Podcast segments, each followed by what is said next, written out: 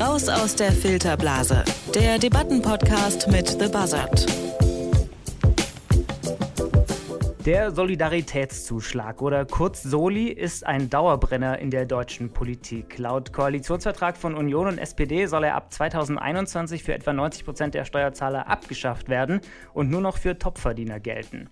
Vertreter der FDP und des wirtschaftsliberalen Flügels der Union wollen die Sondersteuer aber lieber gleich ganz abschaffen und das so schnell wie möglich. Gerade erst wurde die Debatte zum Soli wieder ordentlich angeheizt, weil nämlich SPD-Finanzminister Olaf Scholz das Ende der fetten Jahre, Zitat, verkündet hat, in denen sich der Staat vor sprudelnden Steuerannahmen kaum retten konnte. Deshalb sei jetzt der falsche Zeitpunkt für die Abschaffung des Soli, der ursprünglich mal den Aufbau Ost finanzieren sollte und heute den Haushalt der Bundesregierung stützt. Needless to say, bei Union und FDP kam die Ankündigung von Olaf Scholz nicht so gut an. Ähm, gut möglich also, dass uns die Debatte um den Soli auch in den nächsten Bundestagswahlkampf begleiten wird. Und genau deshalb ist das auch ein sehr gutes Thema für unseren Podcast Raus aus der Filterblase. Alle zwei Wochen präsentieren und diskutieren wir an dieser Stelle verschiedene Perspektiven zu einer aktuellen Debatte aus Politik und Gesellschaft. Und weil Diskutieren so schlecht alleine geht, sind heute Dario Nassal und Marus Jakobs vom Debattenportal The Buzzard bei mir im Studio. Hallo ihr beiden. Hi. Hey. Wir machen heute ja erst die zweite Folge von Raus aus der Filterblase. Es ist also gut möglich, dass wir einige neue Hörerinnen und Hörer mit an Bord haben. Deshalb erklärt doch noch mal kurz, was macht ihr bei The Buzzard? Ja, wir sind ein Debattennavigator. Das heißt, wir schauen uns die großen Fragen unserer Zeit an, die großen gesellschaftspolitischen Fragen und Debatten. Und äh, zu diesen Themen sammeln wir Positionen aus der Medienlandschaft, aus Blogs, aus internationalen Medien, aus großen Zeitungen weil unsere Vision ist eben, die Menschen dazu zu befähigen, tatsächlich die großen Probleme unserer Zeit konstruktiv zu lösen. Und uns ist klar, wenn, wenn wir so einen konstruktiven Dialog haben wollen in der Gesellschaft, dann muss man beide Seiten hören, dann muss man auch mal raus aus seiner eigenen Filterblase und eben auch Positionen hören, die sonst vielleicht stigmatisiert werden oder die man sonst vielleicht nicht so leicht findet. Mhm. Und in Podcastform sieht das dann so aus, dass ihr beide eine Position in der Debatte vertretet. Heute also einmal pro und einmal contra so die Abschaffung. Wer ist für die Abschaffung, wer ist dagegen? Ich bin für die Abschaffung. Genau, und ich bin dagegen. Alles klar. Ähm, jeder von euch hat dann gleich eine Minute Zeit, um eure jeweilige Position kurz zusammenzufassen. Anschließend gibt es dann von mir noch mal ein paar Fakten zum Soli und dann starten wir direkt durch mit der Debatte. Ähm, da geht es dann vor allem um drei Aspekte, nämlich erstens, braucht der Osten den Soli überhaupt noch? Weil das war ja die Idee des Soli, den Aufbau Ost eben zu unterstützen. Würde eine Abschaffung des Soli die Wirtschaft ankurbeln? Und ist der Soli das richtige Instrument für soziale Gerechtigkeit? Jo, dann würde ich sagen, alles klar? Okay, dann geht's los mit euren Statements. Einerseits sagen zahlreiche wirtschaftsliberale Stimmen, wir sollten den Soli komplett abschaffen, und zwar aus zwei Gründen. Erstens würde das die Wirtschaft ankurbeln, und das hat Deutschland dringend nötig. Und zweitens, wir brauchen das Geld im Osten sowieso schon lange nicht mehr. Zum ersten Punkt, die Abschaffung des Soli könnte die Wirtschaft ankurbeln. Das sagen die wirtschaftsliberalen Vertreter immer wieder, denn Menschen aus der Mittelschicht und Unternehmen hätten dann mehr Geld in der Tasche, dadurch könnte mehr konsumiert werden und dadurch wird auch mehr investiert und dadurch steigt die Wirtschaftskraft. Zweitens, der Soli ist ein Etikettenschwindel, denn es wird jedes Jahr immer weniger Geld aus dem Soli tatsächlich in den Aufbau Ost investiert. Und diese Stimmen sagen ihnen, das ist kein Wunder. Der Osten braucht das Geld nämlich schon lange nicht mehr. Fazit also, wir sollten den Soli abschaffen und zwar komplett. Das will die Wirtschaft ankurbeln und der Osten braucht das Geld ohnehin nicht mehr. Für meine Seite habe ich Positionen aus der Initiative, von der Initiative Neue Soziale Marktwirtschaft mitgebracht, dem Forschungsinstitut Eco Austria und großen deutschen Zeitungen wie der Süddeutschen Zeitung und der Welt. Das, das war eine Punktlandung hier. Wunderbar. Dann, ähm, Maurus, was ist, was ist dein Statement? Andererseits gibt es Stimmen, die genau in diesen zwei Punkten widersprechen. Erstens ist überhaupt nicht gesagt, dass die Abschaffung des Solis tatsächlich der Wirtschaft hilft. Und zweitens brauchen wir den Soli noch in strukturschwachen Regionen und die liegen eben, liegen eben zum großen Teil noch im Osten. Zum ersten Punkt, der Wirtschaft hilft die Abschaffung nicht. Das könnte sie nämlich nur, wenn die Menschen in der Folge mehr Geld ausgeben. Das aber ist unwahrscheinlich. Denn nur die Hälfte der Menschen in Deutschland zahlt überhaupt den Soli. Viele würden überhaupt von der Abschaffung gar nichts mitbekommen. Den Großteil des Solis zahlen die reichsten 10%. Die aber würden das zusätzliche Geld vermutlich eher sparen und nicht investieren. Es wäre also ein Geschenk für die Reichen, das der Wirtschaft nicht hilft. Zum zweiten Punkt, wir brauchen den Soli für strukturschwache Regionen in ganz Deutschland und viele davon sind im Osten. In ländlichen Gebieten mangelt es an öffentlichen Investitionen und gerade im Osten hat das zum Erstarken der AfD beigetragen. Fazit, eine Abschaffung würde den Bundeshaushalt belasten, vor allem reiche Haushalte würden profitieren und strukturschwache Regionen würden leiden. Für meine Seite habe ich Stimmen aus der European Climate Foundation, aus dem gewerkschaftsnahen Institut für Makroökonomie und aus der Taz. Piep, piep, piep, piep. Ah. Alles klar.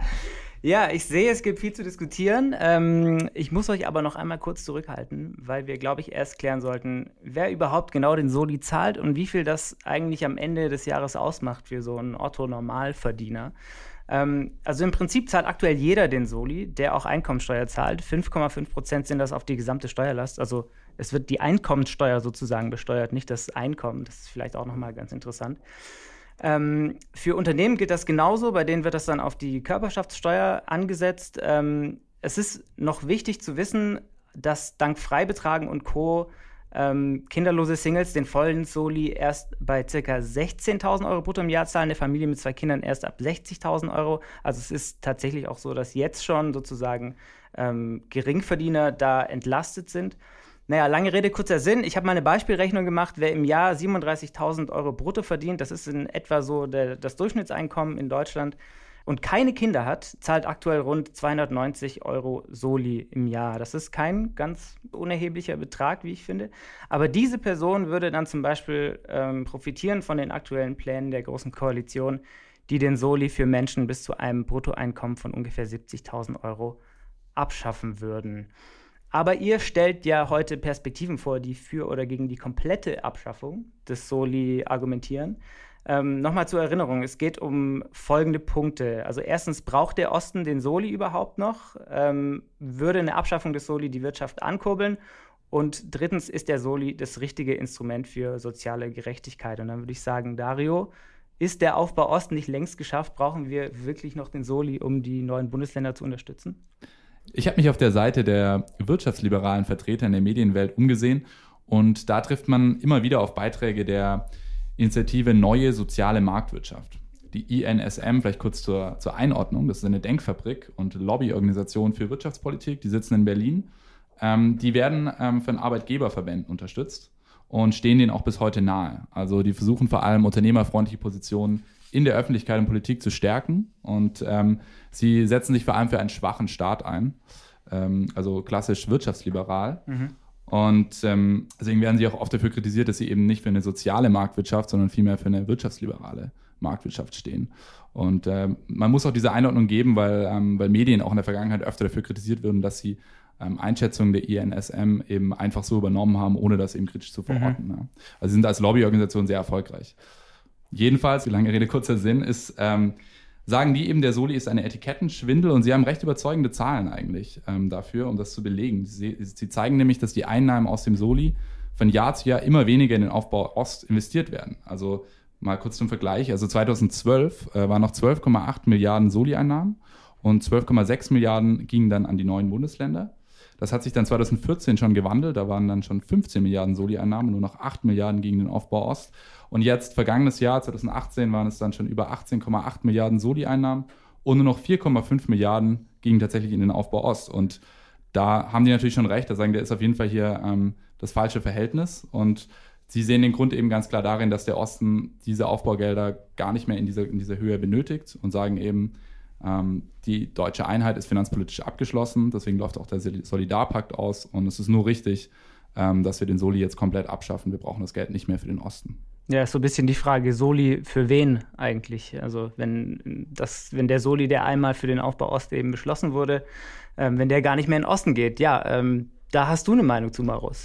Genau, ich habe mich in der Gegenseite mal ein bisschen umgeschaut und habe da eben auch Stimmen gefunden, die gesagt haben, wir können den Soli auf keinen Fall entbehren, wir brauchen ihn weiterhin in strukturschwachen Regionen, eben vor allem in Ostdeutschland.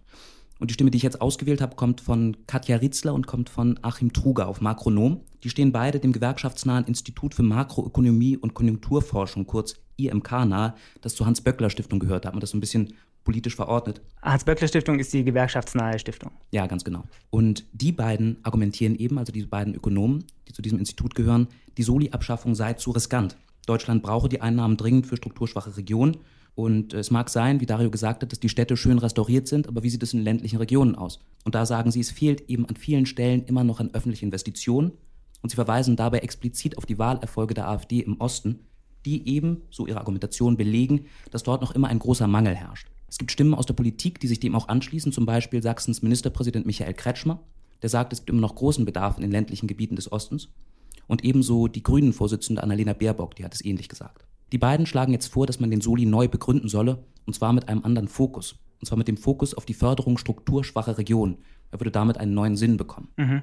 Also du hast aber vorhin schon mal das Thema Etikettenschwindel angesprochen, Dario. Mhm. Ähm, kann man das einfach so machen? Kann man ähm, jetzt einfach sagen, okay, der Soli ist jetzt eben nicht mehr nur für den Osten, ist jetzt insgesamt für strukturschwache Regionen da? Ja, da, da, da scheiden sich die Geister, würde ich mal sagen. Da wird viel drüber gestritten. Ähm, unter anderem geht es eben um das Verfassungsrecht. Also die Initiative Neue Soziale Marktwirtschaft hat dafür ein Gutachten erstellen lassen, ein juristisches Gutachten.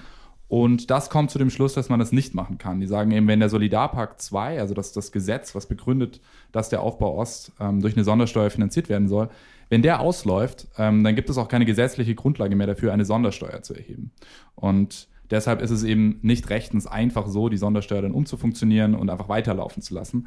Tatsächlich sagt das nicht nur die INSM, sondern das sagen auch andere Juristen. Zum Beispiel äh, der ehemalige, ehemalige Präsident des Bundesverfassungsgerichtes, äh, Hans-Jürgen Papier, sagt in der Welt zum Beispiel, Spätestens 2019, wenn auch der Solidarpakt 2 endet, lässt sich der jetzige Solidaritätszuschlag verfassungsrechtlich nicht mehr begründen. Ne? Oder auch der ehemalige Finanzminister Theo Weigel, der sagt, eine Ergänzungszulage nach einer so langen Zeit aufrechtzuerhalten, halte ich für verfassungsrechtlich problematisch. Das heißt, da wird gestritten und die sagen eben, dass das ist überhaupt nicht rechtens, das weiter laufen zu lassen. An der Stelle würde ich kurz einhaken, denn es ist tatsächlich nicht ganz so offen, wie es jetzt scheinen kann. Es gibt durchaus Kommentatoren, darunter der Steuerexperte Stefan Bach vom Deutschen Institut für Wirtschaft, die nicht glauben, dass das Verfassungsgericht ähm, den Soli kassieren würde.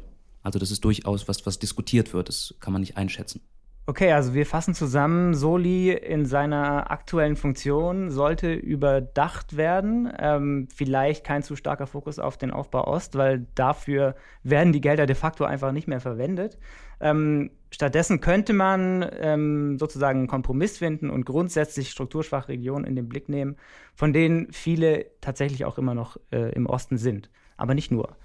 Ähm, genau, aber abgesehen davon, ob der Osten den Soli noch braucht oder nicht, Mal angenommen, die Menschen, die heute Soli zahlen, könnten dieses Geld künftig für alles Mögliche ausgeben und so die Wirtschaft ankurbeln. Wäre doch eigentlich eine gute Sache, oder? Klingt an sich sehr plausibel, aber tatsächlich habe ich hier eine Stimme, die sagt, Reiche würden sich über die Soli-Abschaffung sehr freuen, aber die Wirtschaft ankurbeln, das würde sie wohl nicht. Die Stimme kommt von Thomas Fricke. Fricke ist seit 2013 Chefökonom der European Climate Foundation leitet außerdem das Portal Wirtschaftswunder, hat früher für die Financial Times geschrieben und schreibt jetzt regelmäßig ziemlich bissige Kolumnen auf Spiegel Online, aber durchaus kenntnisreich. Und deswegen nehmen wir ihn hier auf. Und er sagt, die Abschaffung des Soli wäre lediglich ein Geschenk an die Reichen oder Superreichen. Er sagt nämlich, dass Steuersenkungen nur dann einem wirtschaftlichen Abschwung entgegenwirken können, wenn die Menschen in der Folge mehr Geld ausgeben. Das aber sei, so Fricke, aus drei Gründen unwahrscheinlich. Erstens würden von der Abschaffung des Solis nur etwa die Hälfte der Menschen in Deutschland etwas mitbekommen weil nur die Hälfte der Menschen in Deutschland den Soli bezahlt. Zum Beispiel Singles ohne Kinder, wie du vorhin schon gesagt hast, zahlen ihn erst ab 16.000 Euro, Familien mit zwei Kindern sogar erst ab 60.000 Euro jährlich Einkommen. Der zweite Punkt ist, dass die Hälfte des Soli-Aufkommens von den oberen 10% der Menschen im Land gezahlt wird, die aber würden mit dem Zusatzgeld, das sie haben nach der Abschaffung des Soli, nicht unbedingt investieren, sondern es eher auf die hohe Kante legen, es sparen. Das Geld würde also nicht in den wirtschaftlichen Kreislauf zurückkommen. Der dritte Punkt, da bezieht er sich auf ein Argument, das man oft hört, dass Unternehmen, wenn sie mehr Geld zur Verfügung haben, auch mehr investieren, das kurbelt die Wirtschaft an. Er sagt aber auch das ist nicht so eindeutig, wie es scheint. Der Wille von Unternehmen nämlich hängt nicht unbedingt davon ab, wie viel Geld sie zur Verfügung haben. Er belegt das, indem er auf die vergangenen Jahre verweist, wo sehr viel Gewinn da war, aber vergleichsweise wenig investiert wurde. Ähnlich in Amerika, Trump hat die Steuern für Unternehmen gesenkt, trotzdem ist das Investitionsklima ziemlich mau. Mhm. Okay, ähm, aber Dario, ich denke, du bist da anderer Meinung. Ich habe eine Studie mitgebracht, äh, die zumindest anderer Meinung ist. Ähm, die wurde relativ viel zitiert von den großen deutschen Zeitungen, von der Welt, von der Fokus, vom Fokus, von der Zeit. Ähm, sie stammt aber gar nicht aus Deutschland, sondern ähm, bizarrerweise aus Österreich, von einem Wiener Forschungsinstitut, Eco Austria. Und die haben sich gesagt, wir schauen uns mal die deutsche Marktwirtschaft genauer an und untersuchen ein Thema, was eben eine große Medienöffentlichkeit bekommt, und zwar den Soli. Das ist auch keine unabhängige Denkfabrik, ähm, Eco Austria, für, für, das Institut, für das sie arbeiten, sondern ähm, die werden auch äh, finanziell unterstützt von der österreichischen Industriellen Vereinigung und in der österreichischen Presse auch oft als Denkfabrik der Millionäre bezeichnet. Also man sieht, da ist auch schon eine gewisse äh, Interessenlage da. Mhm. Aber die haben eine große Studie angelegt und ähm, die kommt äh, zu einem anderen Schluss als ähm, die Perspektive, die Maurus gerade zitiert hat. Und äh, zwar sagen die, wenn ähm, man den Soli komplett abschaffen würde, ja, dann würde das dazu führen, dass eben äh, das BIP kurzfristig um 0,4, langfristig um 0,6 Prozentpunkte steigen würde und bis zu 145.000 neue Jobs entstehen könnten. Ähm, das könnte zu Mehreinnahmen von bis zu 9 Milliarden Euro pro Jahr führen, also für, den, ähm, für die Staatskassen. Das heißt, die sagen, es würde sich fast refinanzieren, ähm, wenn man den Soli abschafft. Und dazu hat man den Vorteil, dass die Wirtschaftsleistung angekurbelt wird. Die Grundlage für so eine Berechnung ist dann eben, dass die davon ausgehen, dass äh, das eben nicht nur Superreiche sind, die den Soli bekommen, sondern die sagen eben, gut, wer 60.000 Euro im Jahr verdient und jetzt äh, tatsächlich den Soli zahlen müsste, der ist Mittelstand und der gibt das Geld auch aus, der konsumiert. Dadurch wird das Konsum Konsumklima ähm, verstärkt. Das führt wiederum dazu, dass Unternehmen mehr produzieren müssen, dann müssen sie mehr Leute einstellen. Und zusätzlich ähm, werden ja auch die Unternehmen entlastet und äh, Eco Austria geht davon aus, dass deshalb Unternehmen tatsächlich mehr investieren. Man muss natürlich sagen, solche Zahlen sind mit Vorsicht zu genießen. Ähm, denn bei so modellbasierten Zukunftsprognosen hängt natürlich viel von den Annahmen ab. Also man sieht es jetzt ein bisschen, ne? es hängt davon ab, wie, wie viel die Leute tatsächlich konsumieren. Das kann man im Vorhinein oft nicht sagen. Ne? Ja, genau, da gibt es eine ganze Menge andere Faktoren, die da noch mit reinspielen. Also kann man so ein bisschen zusammenfassen, ähm, ja, je nachdem, welche ideologische vielleicht auch Sicht man auf die Wirtschaft, auf die Volkswirtschaft hat, ähm, je nachdem, mit welchen Modellen man da rechnet, je nachdem, welche Zahlen man zugrunde legt, ähm, kommt ein anderes Ergebnis raus, ob das dann der Wirtschaft tatsächlich helfen könnte oder nicht. Kommen wir dann zum äh, dritten Aspekt, den wir hier heute besprechen wollen, nämlich das Thema soziale Gerechtigkeit. Ähm, Steuern, und der Soli ist ja im Prinzip auch eine Steuer, sind ja auch ein Instrument zur Umverteilung, ein Instrument dafür, eine Gesellschaft vielleicht ähm, gerechter zu machen. Aber ist der Soli eigentlich das richtige Instrument dafür, Dario? Da haben wir ein sehr interessantes Argument gefunden. Das war eigentlich eine des, der Argumente, die mich am meisten überrascht haben. Äh, in der Recherche, die, das kam von Simone Böhringer. Und Simone Böhringer ist bei der Süddeutschen Zeitung. Sie schreibt seit über zehn Jahren dort, äh, vor allem über Banken, Börsen, Geld und Krisen. Ähm, ihr Mann ist tatsächlich, äh, Peter Böhringer ist tatsächlich bei der AfD, muss aber nicht unbedingt bedeuten, dass sie AfD-nahe Positionen vertritt. Also in der Süddeutschen Zeitung tut sie das definitiv nicht. Mhm. Ähm, und sie meint, äh, der Staat sollte mehr umverteilen und soziale Gerechtigkeit herstellen und auch Steuern sind die richtige, ist das richtige Mittel, um soziale Gerechtigkeit wiederherzustellen. Aber der Soli ist nicht das richtige Instrument dafür. Ähm, sie meint, der Soli wird dazu etwas umfunktioniert, für das er eigentlich nicht geschaffen wurde. Ja, also wenn man über Besteuerung oder höhere Besteuerung für Besserverdienenden sprechen möchte, dann doch lieber über die Einkommens- und Erbschaftssteuer äh, und nicht über den Soli. Und ähm, warum ist jetzt der Soli das falsche Mittel, könnte man auch fragen. Also was, was ist der Grund dafür? Und da nennt sie zwei Gründe. Also erstens sagt sie, es führt zu unbeabsichtigten Effekten. Das heißt also, wenn die Grenze zum Soli jetzt bei 61.000 Euro im Jahr liegt, dann ähm, ist das in etwa die Grenze, rechnet sie vor, die man auch hat, wenn man jetzt äh, privat versichert sein möchte. Und es könnte dazu führen, dass jetzt Leute sagen, gut, ich versuche mein, ähm, mein Einkommen bewusst unter der Soli-Grenze zu halten, weil ich dann nämlich gar nichts zahle. Aber dann würde ich eben auch meine private Krankenversicherung riskieren. Und ich meine, diese zwei Effekte zu vermischen, da gibt eigentlich wenig Sinn, weil es ja nicht beabsichtigt ist. Und das Zweite ist eben, dass es dann zu viel mehr Bürokratieaufwand führt. Meint sie zumindest. Sie sagt dann, hat man deutlich mehr ähm, Stellen in der Verwaltung, die dafür sorgen müssen, genau über die Grenzen zu überprüfen und schauen, ob diese mit Freibeträgen und alles, was dazukommt, ob das dann eben eingehalten wird oder nicht. Deshalb ihr Fazit, wir brauchen eine Gerechtigkeitsdebatte in Deutschland. Wir sollten sie aber nicht ähm, um den Soli herumführen. Sollte man oder sollte man nicht, Maurus? Auf jeden Fall sollte man. Ich habe tatsächlich eine Stimme hier, die sagt, im Wesentlichen, zumindest am Anfang, ähnliches wie Simone Böhringer von der SZ, die sagt, der Soli wird zweckentfremdet und hat seinen ursprünglichen Sinn nämlich die Finanzierung der Wiedervereinigung längst erfüllt. Sie gibt aber dann eine andere Aussicht. Also diese Stimme kommt von der Wirtschaftsredakteurin Ulrike Herrmann von der Taz. Das ist eine gelernte Bankkauffrau, die seit dem Jahr 2000 für die Taz schreibt und vor allem seit 2007 mit Schwerpunkt auf Thema Euro und Finanzkrise. Und sie ist außerdem, das muss noch gesagt werden, Parteimitglied bei den Grünen. Und sie argumentiert grundsätzlich so, dass sie sagt, die Reichen in Deutschland werden längst genug entlastet. Sie sagt, eine Abschaffung des Soli würde den Besserverdienenden und Unternehmen jährlich ca. 20 Milliarden Euro sparen, während die unteren Einkommen nicht entlastet würden. Zwar sagt sie, sei der Soli zweckentfremdet, er wird aber dennoch gebraucht, denn es hat in den vergangenen Jahren immer wieder Entlastungen für Reiche gegeben.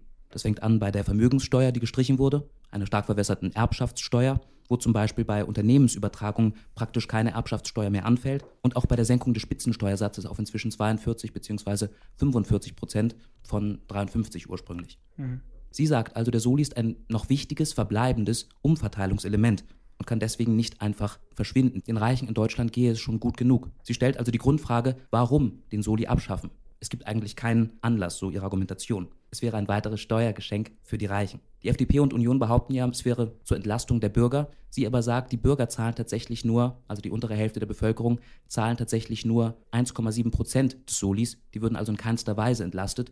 Wenn man die tatsächlich entlasten wollen würde, müsste man anderswo ansetzen, beispielsweise bei den Sozialabgaben. Mhm. Also da ist das Argument dann eher tatsächlich, Soli ist einfach eine Steuer am Ende des Tages und alle Steuern haben eben diese Gerechtigkeitskomponente auch in sich.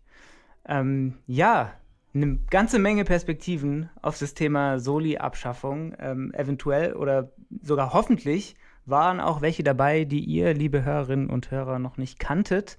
Dario und Maurus, ihr habt euch jetzt ziemlich intensiv mit diesem Thema beschäftigt. Was ist denn euer Fazit oder vielleicht nicht Fazit, aber was habt ihr denn gelernt in dieser Recherche, was ihr vorhin noch nicht äh, wusstet? Du hast schon ein bisschen angedeutet vorhin, Dario. Ähm, was nehmt ihr mit? Ja, es war sehr interessant, sich mit dem Thema zu beschäftigen, fand ich, weil man gesehen hat, dass es wird weniger über die Tatsachen gestritten, als mehr über den Begriff Soli, hatte ich den Eindruck. Also es geht viel um sollte man den Soli als Sondersteuer abschaffen. Aber äh, beide Seiten sind sich zum Beispiel einig darin, dass man strukturschwache Regionen fördern sollte. Also selbst wirtschaftsliberale Vertreter ähm, sagen, natürlich sollten wir strukturschwache mhm. Regionen fördern. Also da, da ist zum Beispiel gar kein Streitpunkt. Oder auch die Frage der sozialen Gerechtigkeit, die wir jetzt am Ende nochmal erörtert haben, da sind sich sogar auch ähm, Befürworter und Gegner des Soli zum Teil einig und sagen, ja, wir brauchen vielleicht sogar mehr soziale Gerechtigkeit, ist richtig.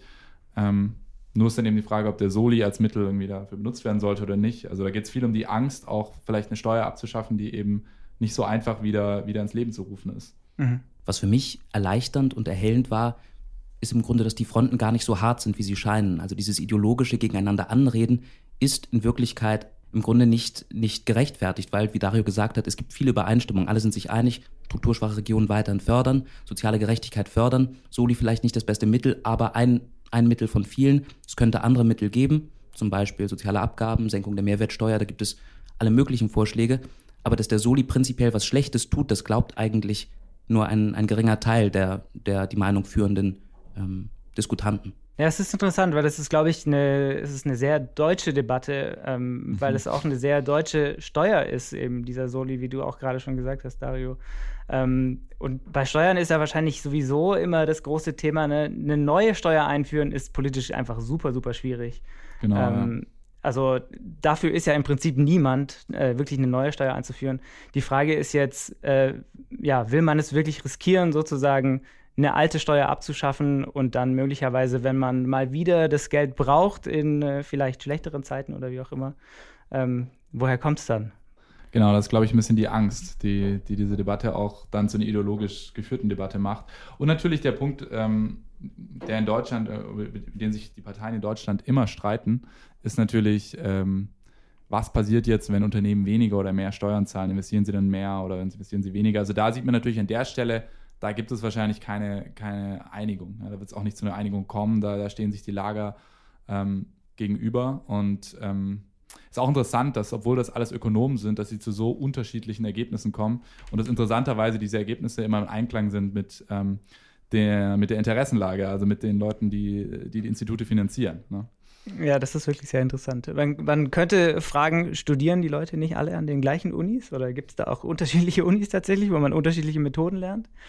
Wie dem auch sei, wir wissen es nicht. Ähm, ja, soll der Solidaritätszuschlag nicht nur für die meisten, sondern für alle Menschen und Unternehmen in Deutschland abgeschafft werden? Das haben wir heute gefragt bei Raus aus der Filterblase und Dario Nassal und Marus Jakobs von The Buzzard haben eine ganze Reihe spannender Perspektiven dazu vorgestellt und diskutiert. Wenn ihr noch mehr Perspektiven und Hintergrundinfos zur Soli-Debatte haben wollt, dann checkt thebuzzard.org. Dort findet ihr auch viele weitere spannende Debatten, wie zum Beispiel die Debatte der Woche über alternative Medizin, alternative Heilmethoden. Ja, das war's dann von uns. Vielen Dank fürs Zuhören. Und wenn es euch gefallen hat, was wir hier tun, dann abonniert raus aus der Filterblase bei Spotify, Apple Podcasts oder wo ihr sonst eure Podcasts hört. In zwei Wochen gibt es dann die nächste Folge, dann wieder mit äh, euch beiden, Dario und Marus. Ganz genau, in genau gleichen Besetzung. Das ja, wir freuen uns drauf. Wunderbar. Alles klar, dann danke euch beiden, hat Spaß gemacht. Mein Name ist Jan-Philipp Wilhelm. Tschüss und bis bald. Raus aus der Filterblase. Der Debattenpodcast mit The Buzzard.